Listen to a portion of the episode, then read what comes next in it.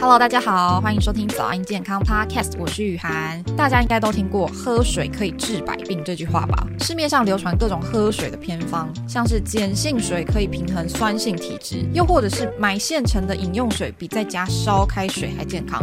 这些谣言是真的吗？原来在某一个时间的水不能拿来煮，这是为什么呢？这一集呢，我们就邀请到林口长庚医院临床毒物中心的护理师谭敦慈，以及肾脏科医师严宗海来破除各种水之迷因，更要教大家哦正确喝水不喝毒的秘诀。一起来听听这一集谭敦慈老师的防毒教室。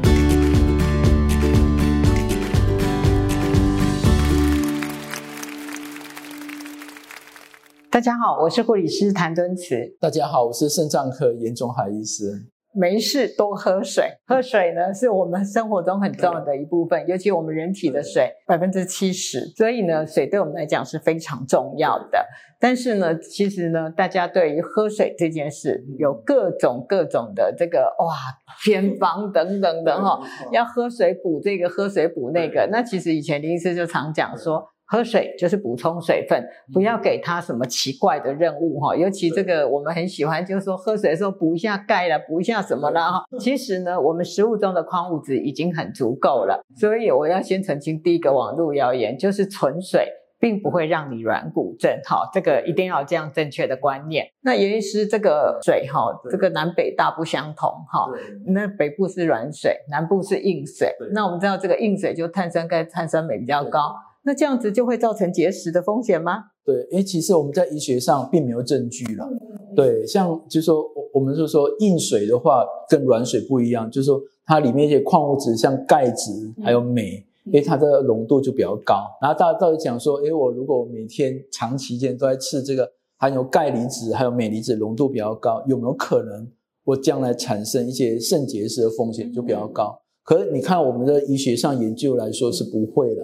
然后我就举例来说，我记得我以前在英国进修的时候，伦敦的水都是硬水啊，对。然后大家都会想说，诶，如果我在那边生活念书三年，有没有可能喝硬水？会不会增增加肾结石的风险？不过你去看文献是不会，而且你看英国人的话，诶，他肾结石比例甚至比亚洲人还要低了。对啊，所以这告诉我们说，其实不会。之前有人就是做一些研究嘛，因为那个他们就说，诶，我们常煮水的时候。就那水壶的上面都会浮一层白白的哈，然后有时候那个整个水壶会有一层那个钙呀、镁啊这个沉积物哈，那有的人就会很担心。后来他们的研究也是认为不会，但是你可能就会觉得那个白白的对你来讲是有影响，其实是不会的。好，但是呢，严医师这个呃，我们知道中南部也很常，就是说这个台北比较少见，但中南部好多那个加水站，好，有没有？就是还要去买水，好，你觉得这样子是比较 OK 的吗？不建议去买水了。这样我，我我现在诶每个月我都有一个门诊，环境医学门诊在高雄长庚。然后有时候诶我们在看完诊后跟病人在聊天，有少部分啊，大部分都是喝家里自来水，有少部分他说诶我还是有那个到加水站买水的习惯。诶而且很多加水站它都设在哪里？它是设在卖场的旁边。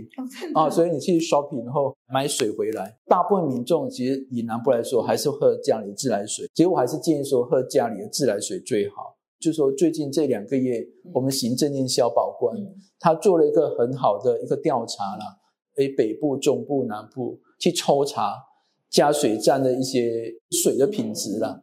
诶，他们检验，他就要检验重金属、铅、鎘、汞、砷，还是检验一些微生物的培养。诶，这样看起来是合格的。嗯，加水站水源有两大类，嗯，有一大类是来自自来水，然后可是它有经过一些过滤的一些装置，比如 RO，然后再变成加水站水再卖给民众。然后有一部分是就是地下水，可是它还是有经过处理啦，净化处理再卖给民众。而可可消保官他抽查结果，他觉得不管是哪一个来源的，看起来是 OK 了，是品质都没问题。不过我要想说啊，以我我我当一个医师来说，我就想说，诶，其实我们家里啊，家里我们自来水都有水公司来帮我们把关。其实自来水品质的话，它有六十八个指标，只要符合那个六十八个指指标是 OK 的，是没问题的。或者说，诶，其实在家里也可以装一些净水器，也 OK 的。是因为我觉得加水站呢，你不可能买个不锈钢桶去那边装水，你通常是用塑胶桶去装。其实我比较担心容器的二次污染。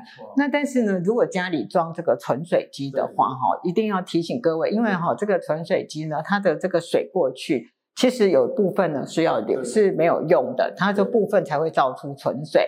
所以呢，各位这个装存水机的时候，在装的时候可以拜托老板。把那个要排掉的水呢，就接到这个容器里面，或者是就接到哪一个那个那个那个水呢，其实就是自来水，可以再拿来洗菜。像我家的呢，就会接回来，然后就用来洗菜啊，然后洗碗，因为它就是自来水，不要让这个水浪费掉了。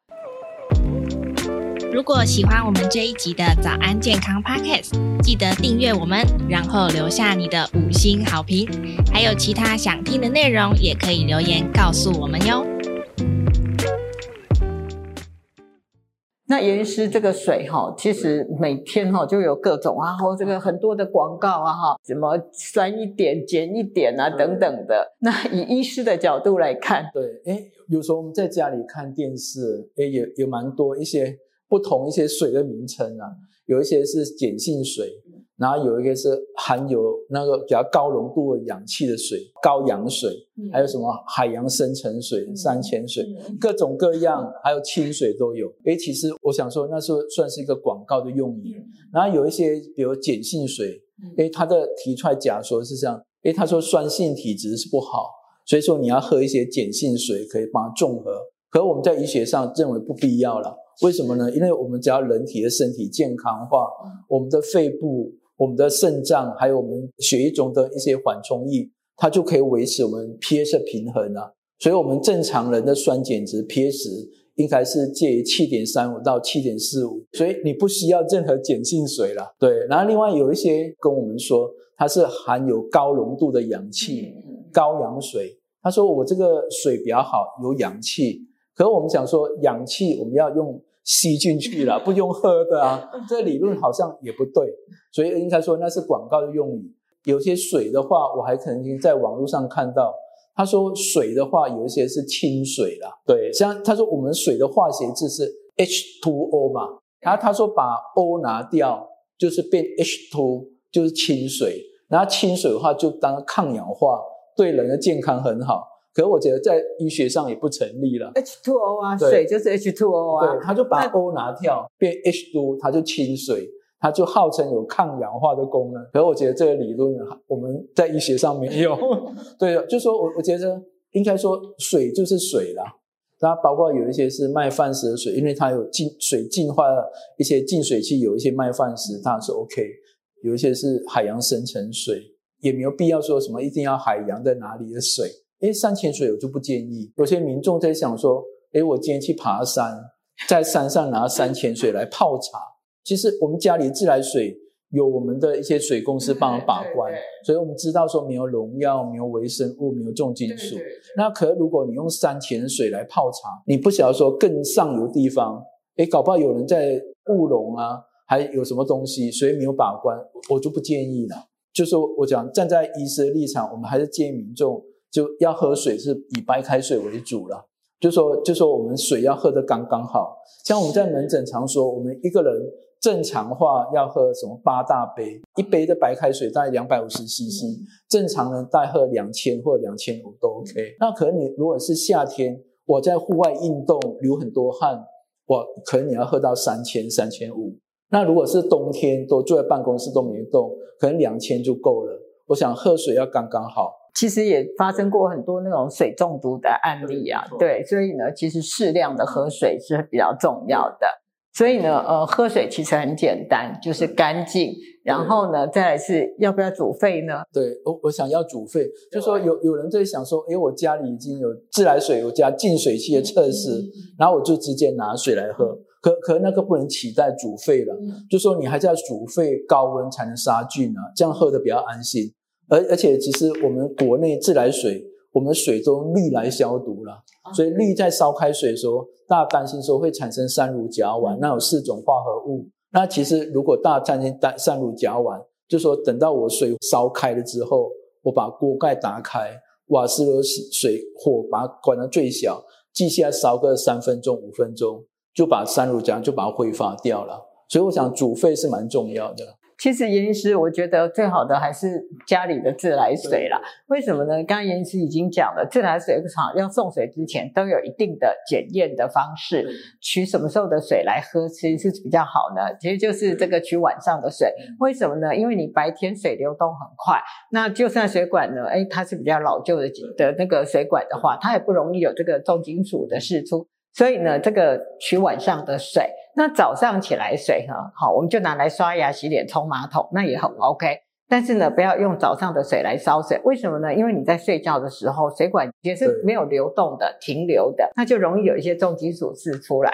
所以呢，就是取晚上的水，把它烧开，那其实就是好水。